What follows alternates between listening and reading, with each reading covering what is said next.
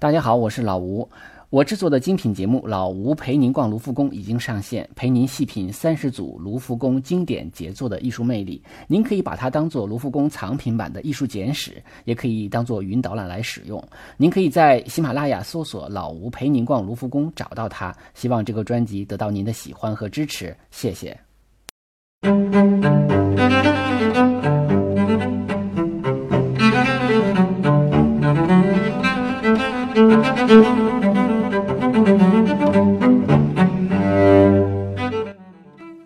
好，这里是手机美术馆，我是老吴。大家也可以订阅微信公众号“手机美术馆”，里边会有更多的高清图片供大家参考。今天我们要看的画是这个西斯廷圣母，是文艺复兴三杰之一的拉斐尔的作品。呃，这幅画呢叫西斯廷圣母，跟上一集讲的西斯廷天顶画。呃，名字中有三个字是一样的啊，但是它们却并不相关。呃，西斯廷天顶画呢，它是所在的这个西斯廷教堂是在梵蒂冈。那么西斯廷圣母啊，它的这个创作呢，是为了呃一个皮亚琴察的一个教堂，也叫西斯廷教堂，为它而做。那么它的名字是一样的。可能在意大利有很多教堂都有类似的名字，呃，这幅画呢现在已经不在意大利了，它在德国的德累斯顿，呃，有一个宫殿叫做茨文格宫。那么这个宫现在啊是一个博物馆啊，其中呢它有很多的，就是有科技类的啊，也有瓷器馆，还有一个呃最主要的叫古代艺术大师绘画陈列馆。那么呃，西斯廷圣母现在就在这个呃这这个馆里边。呃，这幅画呢，它的这个高度是两米六五，宽度是一米九六啊，大概是两米宽左右吧。呃，它可以说是拉斐尔最著名的油画作品之一了，因为拉斐尔呢，他是画了很多的圣母啊。在大家在卢浮宫啊，在很多的博物馆都能够看到他的。他是一个，呃，虽然说活的时间并不长，但是他的创作确实很多，嗯，而且他的画也比较好认啊，因为他的画比较唯美。呃，文艺复兴三杰呢，最出名的是达芬奇，其次是米开朗基罗啊，一个或者说他俩的这个知名度是不相上下的。那么拉斐尔的知名度呢，比他俩要稍弱一点儿。呃，但是他的画呢，却是非常有自己的特点。当然，很多人呢，呃，最初了解拉斐尔这个名字，呃，在你不了解艺术史的时候呢，通常是从一个动画片叫做《忍者神龟》啊，《忍者神龟》这个片子中的四个忍者龟呢，呃，一个叫米开朗基罗，一个叫达芬奇，啊，一个叫。呃，这个多纳泰罗啊，也是一个意大利的艺术家的名字。还有一个就是这个拉斐尔。拉斐尔的出生呢，比米开朗基罗、比达芬奇都比较晚啊，他算是一个晚辈。他，但是从从绘画风格上来讲呢，是一个集大成者啊。所以有人说说他的绘画感觉。呃，不像达芬奇或者米开朗基罗那么风格那么鲜明啊，但是呢，他可以说是也是个博采众长吧。他的小的时候呢，生在乌尔比诺啊，就是呃著名大画家呃提香画过一幅画叫《乌尔比诺的维纳斯》，那么他就是他就是乌尔比诺的，当然不是维纳斯维纳斯啊，但是他。出生以后，他出生在一个画家的家庭里，他爸爸就是一个画家，他爸爸是一个画家兼廷臣兼，呃文人兼诗人兼剧作家等等，就是一个文化人啊。因为那个文艺复兴时期，大概也是这种全能人也比较多，他爸爸就就就算是一个比较多才多艺的人，他从小就跟着他父亲一起学绘画。呃，但是他不是太大的时候，他父亲就去世了。后来他又去了佩鲁贾，啊，在佩鲁贾呢，这个跟这个佩鲁吉诺工作室里边，在那里边，呃，学画也好啊，学徒也好啊，工作也好啊，呃，所以也有人说他是拜这个佩鲁吉诺为师。佩鲁吉诺我们在上期节目中讲过啊，因为他在那个西斯廷教堂里头有一些，就是侧墙上有一些画，其中就有佩鲁吉诺的作品啊。我在呃上一期的微信公众号中还提供了那幅画，大家也可以看一下上期呃微信号。那么他受佩鲁吉诺的影响其实还是挺大的。当他画那种大尺幅的画，比如说人数比较众多呀，这种呃宗教场场景中的画呢，它的构图跟这个佩鲁吉诺确实是非常像啊。当然也有人说他不一定算是佩鲁吉诺的学生啊，因为那个时期他已经是一个比较成熟的画家了，只是他年纪非常小啊，所以呢他可能。呃，谈不上是一个师徒关系，但是呢，确实有跟他学习。后来他又去佛罗伦萨，然后这个去的时候正好赶上这个呃，达芬奇跟米开朗基罗就画什么战争题材绘画有一场著名的这个对垒啊。那么他去了之后呢，结果那个对垒后来也不了了之了啊。但是他也从他们的这个初稿中呢，也学了很多东西。他呢。就是造型方面呢，他是学这个米开朗基罗，因为米开朗基罗我们上期也讲过，啊，由于他这个是雕塑家，所以他在造型方面是比较特长的。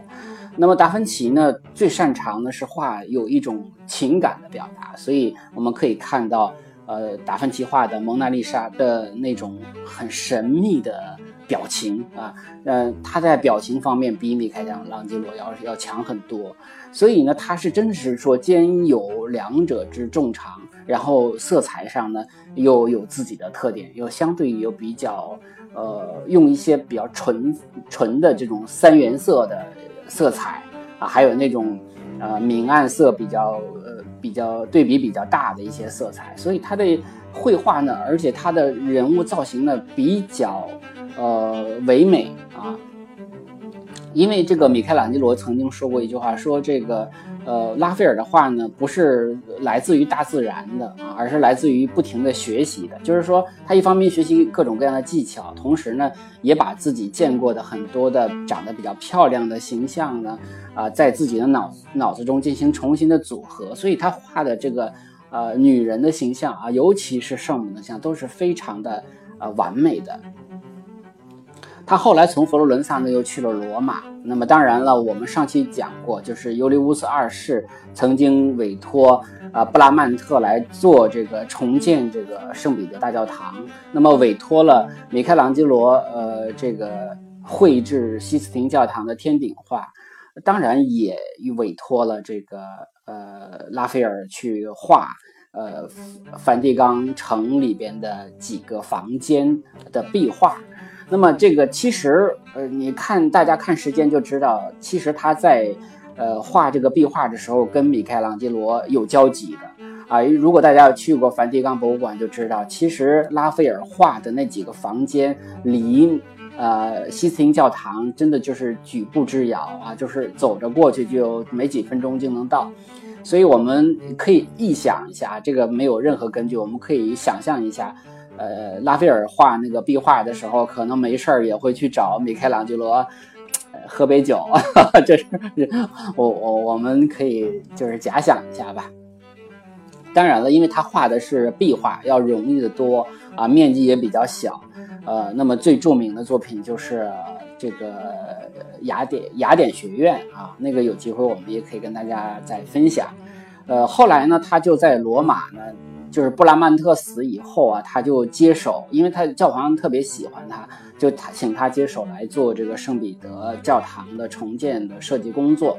呃，他但是他很很早也就去世了。他去世了以后呢，那这个活儿其实才呃交给这个米开朗基罗。米开朗基罗是特别能活啊，他尽管年龄比米开朗基罗小，但是他去世的非常早啊，三十七岁就去世了，得了一场。呃，非常就是急的一个急症，死的时候呢是呃，可以说享尽了荣光，因为被埋进了万神殿啊，就是古罗马的一个建筑。那么原来是一个我神殿啊，后来呢又被基督教征用为教堂啊，然后呢给他啊安排了一个位置，所以呢就是大家有机会也可以去呃，在万神殿中呢，在旅游的时候会看到拉斐尔墓，可以说这是画家或者整个艺术家中，呃，所有的人这个死这个死了以后，呃，所享有的最大的一个光荣了。所以他应该讲是文艺复兴三杰中的，呃，尽管他可能死的比米开朗基罗早，但是他是文艺复兴的，呃，一个某种意义上讲也是一个巅峰的人物了。他的绘画的风格呢，非常的有特点，就是非常的和谐，非常的优雅，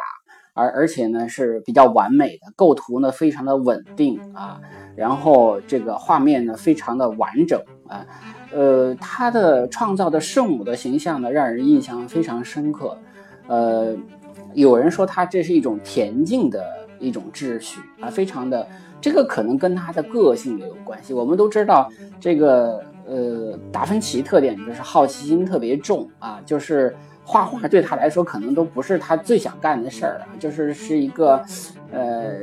是个业余画家 应该讲。米开朗基罗呢，他的画也是他的第二职业，他主要是搞雕塑的，而且他性格非常的暴躁啊，那跟他这个他在这个绘画中啊、雕塑中表现这种肌肉力度啊，都其实都还是性格的一种反应。那么拉斐尔性格特别的柔和啊，就特别好说话，然后为人呢，现在的话讲究情商非常高，跟谁都处得很好，所以呢，他的性格也体现在他的绘画中，就是特别的优雅，特别的完美啊，所以就很多人都喜欢他。你像尤利乌斯二世喜欢他，那么尤利乌斯二世死了以后，这个利奥十世也都非常喜欢他，他始终是，呃，都都是受到教皇的喜欢。啊，而且呢，这个利奥十世还给他了一个红衣主教的身份啊。那么，呃，当然他还是一个画家了。而且呢，他从这个绘画的历史上来说呢，他影响了特别多的人，因为他所追随的呢，就是因为文艺复兴有一个复古的思潮嘛，那他可能是在。呃，对于古典主义的追求，可能是达到了一个巅峰，所以他后来影响了很多人。呃，比如说，嗯，他影响了这个呃矫饰主义啊，一实际上矫饰主义就是后来他跟米开朗基罗死了以后，好多好多的画家就觉得他们两个是高峰，就追随他们两个，就学他们两个。结果呢，学的时候呢，就是加了很多累赘的那种矫揉造作的装饰。那就形成了矫饰主义时代啊，然后后来这个到了，呃，我们在第一期中提到巴洛克时期，其实对于法国来说，就是所谓的古典巴洛克或者叫古典主义。那么古典主义的最主要代表人物就是普桑，普桑呢就住在罗马，呃罗，所以他呢会看到很多拉斐尔的作品，可以说是深得拉斐尔的影响。呃，后来据说在一六零零年前后啊。就好多画家，你如果没有看过拉斐尔的画，你都不能叫做职业画家。就是说，他的画母语上讲，成为一个呃艺术学院艺术学生的一个必看的东西。我们刚才讲了，受影响的有普桑，还有那个这个巴洛克时期著名的。啊，这个弗兰德斯画家鲁本斯啊，实际上也来过罗马，也学习过拉斐尔作品。那更不用说新古典主义时期的大卫安格尔，都是受过太多的这个拉斐尔的影响。啊，安格尔还画过拉斐尔的这个画，那么以他为题材啊。呃，印象印象派之父马奈啊，马奈也是受了拉斐尔很多影响，包括雷诺阿，雷诺阿我们说标准的印象派画家。但是他到晚年时期呢，又有一些古典主义的这种，呃，构图啊，或者这种风格的东西，实际上也是因为他到了意大利看了拉斐尔的东西，特别喜欢，那么他要模仿拉斐尔，所以他又画了一些，尤其他晚年画的女性的形象，啊，就是追随了拉斐尔。当然，呃，他自己的风格还是非常鲜明。其实包括我们说后期印象，就是就是学院派。啊，学院派的一些绘画的东西受到拉斐尔的影响都很大，所以也有人说他就是画圣啊，因为以他这个死了以后呢，是被这个教廷封圣的，所以呢，当然了，那个圣不圣的可能不重要，重要就是他在绘画界的重要程度啊，可以说是一个一代画圣的这种感觉。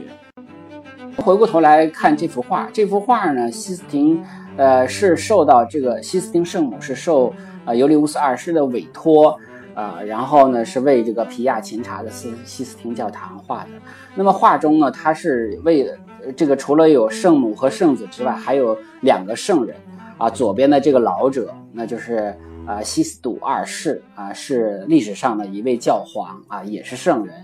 呃，另外一个呢是这个一个女圣人，叫圣芭芭拉啊，也是一位丰盛的圣人。呃，这幅画呢画完了之后，当然就是放在皮亚琴察的这个西斯廷教堂。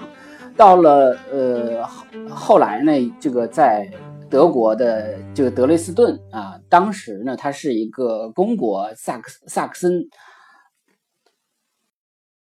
呃，我说错了，不是公国，是萨克森王国。萨克森王国的国王啊，其中的一位呃，叫做奥古斯特啊三世，他呢特别喜欢收藏。他就呃花了高价从这个西斯廷教堂买了这幅画啊，我也不太清楚，说这教堂怎么还卖自己的这个收藏啊？这个我我我这个因为没有更详细的史料，我们也没有办法查知啊。但是据说就是被奥古斯特三世买来放在这个德累斯顿的这个茨文格宫中。啊，而且呢，就是这也就是为什么茨文格宫后来成为古代艺术大师的一个绘画的一个收藏馆啊，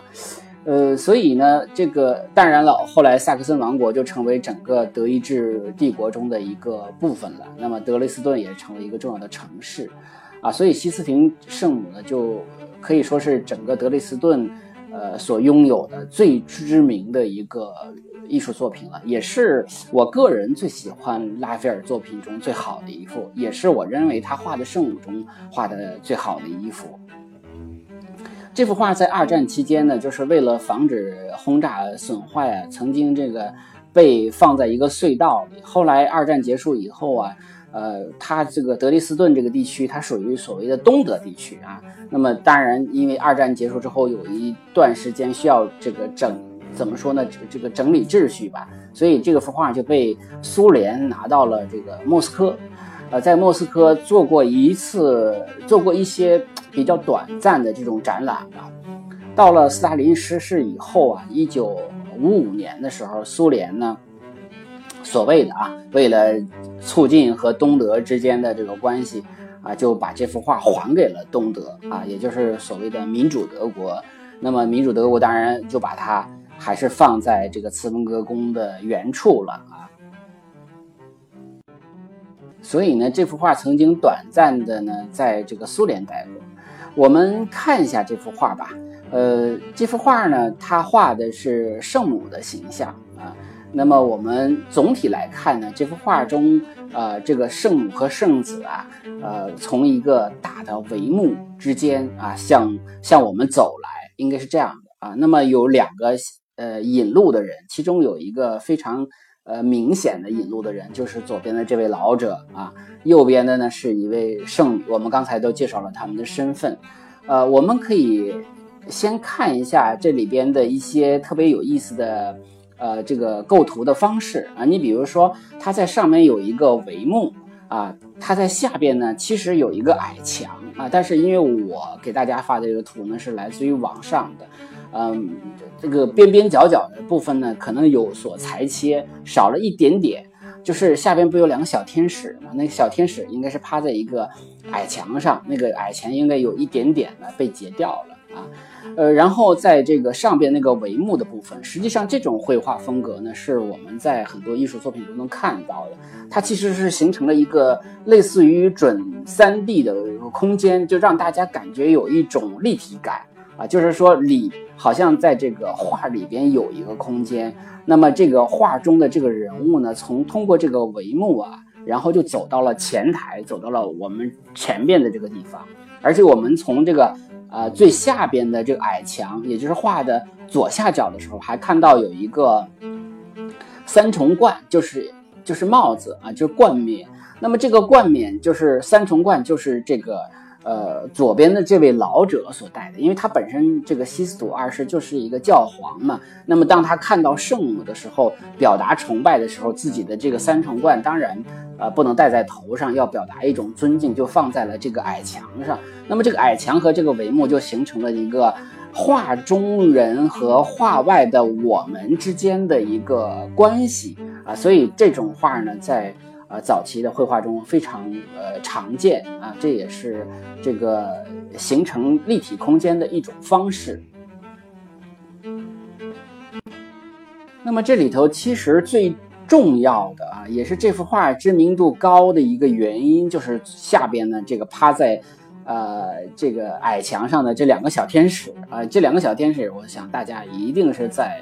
呃某些场合或者某些书里啊，某些纪录片上啊，呃看到过这两个小天使。这两个小天使呢，呃，所以我认为它就是这个画中的第一大看点。啊，甚至有点喧宾夺主啊，是一个抢戏的熊孩子啊，所以它，呃，是被广泛的做成了这个纪念品啊。大家如果去茨文格宫的这个纪念品商店的话啊，就一定会看到用用它做成的什么眼镜盒啊，呃，什么冰箱贴这种东西就不用说了，还有什么丝巾呐，特别多啊，都是这两个小天使。这两个小天使可以说就是最受欢迎的。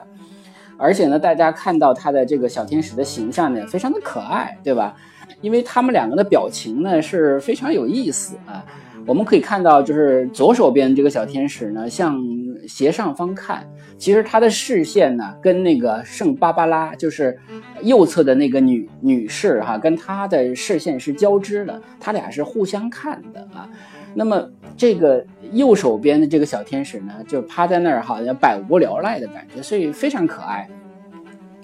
那么他们俩是干嘛的呢？就是呃，这种这这种小天使啊，他在圣经的旧约中就有记载啊，就是说，呃，他呢是负责守卫神殿的，而这个神殿就是被一个帘幕所遮住的。所以，也就是这个帘幕呢，一方面是构图上的需要，同时也是故事上的需要。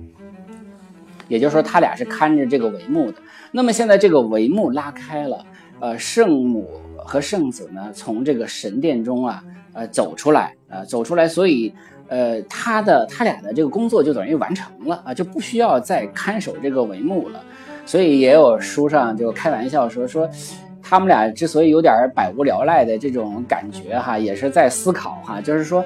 哎呀，这个帷幕不守了，那咱俩以后干点什么呢？他是这种感觉啊，而且呢，就我我甚至也觉得我们可以每个人都可以做各种各样的臆想哈，因为他俩也是小孩儿，那么圣子也是小孩儿，就是同样是孩子，差距怎么就那么大呢？是吧？也可以有这样的想法，有点小嫉妒啊。但是这是我们可以想着玩的啊，就不不不做认真的这个探究的。呃，这是小天使，那么他的形象呢特别的抢戏啊，胖胖的两个小朋友啊，然后呢就是它的这个翅膀也很有意思啊，这个翅膀呢我没有在书上看到过，但我个人觉得这个翅膀不太像鸟的翅膀，更多的像昆虫的翅膀，像蝴蝶的翅膀啊，也非常有特色，这个造型非常有。非非常有特点，嗯。那么抢戏的两个小天使，我们先说说完了之后，我们当然要看最主要的。当然，呃，不管他们怎么抢戏，主角呢毕竟是圣母和圣子。这个圣母啊，是呃，这个拉斐尔非常擅长画的。他画的圣母啊，有一个特别大的一个特点啊，就是说这几乎是很多画家都做不到的一点。其实我们平时观察女性的形象啊，就会发现啊，没有这个生子的女人啊，她有一种纯洁之美；那么生完孩子的女人呢，她会有一种母性之美。这两种美很难兼顾在同一个女女性的身上啊。那么这个呃，如果说好的圣母的绘画呢？原则上来讲，应该具有这两种特点。为什么？因为她是以处女之身怀孕的，对吧？生下来基督是这样的一个历史故事啊，或者这样的一个一个一个宗教故事。那么，所以在他身上要同时表现出纯洁和母性这两者兼而有之的特点。这两者我们知道，在生活中是不可能有这样的人的，对吧？这个的大家都能理解，因为生完孩子之后，他会有一种母性的东西焕发出来，这种母性的东西，它是会压制那种纯洁的纯洁感的存在。但是在呃，基本上可以讲，在拉斐尔画的圣母中都有这种纯洁与母性兼而有之的形象。呃，米开朗基罗的雕塑作品《圣殇》啊，其实也能做到这一点。所以说，大艺术家他至少能把这种很气质的东西能够呈现在艺术作品上啊。这个我们通过这幅画也能感觉出来。这幅画的圣母还有一点不太一样的啊，就是说。以往他画的圣母呢，都是很恬静的啊，在草地上带着孩子玩儿啊，那样的一种感觉，很温馨，呃，很很很很美好。但是这个圣母的这个面庞，我们看到她好像充满了忧虑啊，而且呢，她抱的这个圣子的形象，就抱着个小耶稣啊，你可以看到她抱的姿势，一方面她是在抱着，一方面也是在向往前送的这样的一种动态的感觉，也就是说，她要。他他的这种忧虑的表情，表明他知道这个孩子将来要为人类而献身，所以他自己抱着这个孩子在往前送的这样的一个姿态中呢，其实也是有一种向外献出自己孩子的这样的一个动作，同时也他的表情也有这样的一种感觉，就是一种忧虑、一种悲悯、一种伤心，所以他的表情是很复杂的。我们再看这个圣子，那么小耶稣的形象呢？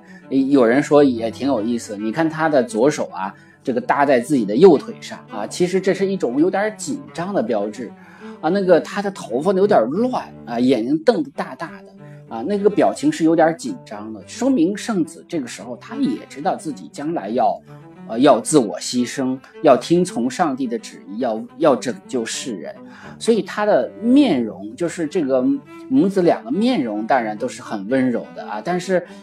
他们呃，这个等于还是知道自己的一个使命啊，从这个使命中呢，呃，来体现自己的一个身份。所以这幅画从这个两位主角的形象的塑造上来讲呢，真是无可挑剔。而且呢，我们可以从构图上来看。就是拉斐尔的构图多半都是非常稳定的三角形构图，我们可以看到圣母与圣子，他的抱的这个姿势就是一个三角形，对吧？头和这个左手右手啊这样的形成一个三角形。那么圣母与啊这个圣呃这个圣西斯笃二世啊这个教皇和圣芭芭拉这个形象也构成了一个三角形的一个稳定构图。啊，所以它的这个构图呢特别的和谐。我们再看西斯笃二世，他的这个袍子哈，就是一个金色的袍子，上面呢，呃，绘制就是有刺绣，刺绣上面其实还有人物的刺绣，还有这个橡树叶的刺绣，啊，然后右边的呢，这个圣巴拉巴拉，圣巴巴拉呢。呃，它的标志就是一个塔啊，我我在截图中会有一个，大家可以看到它的身后就是一个塔的形象。为什么是塔的形象呢？因为圣芭芭拉他的这个皈依了基督教以后啊，他父亲他就他他就不想结婚，他就想全身心的奉献给基督教。那么他的父亲呢，就是禁止他信教啊，所以呢，最后甚至把他关在这个塔里，把他这个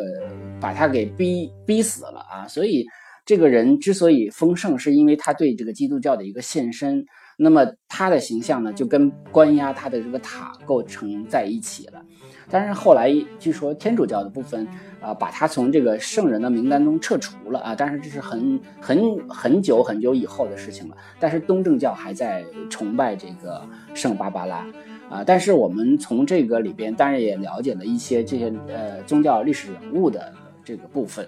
还有一个小细节，就是我会截图给大家，就是在呃它的整个背景里，其实有很多的小天使的脸面孔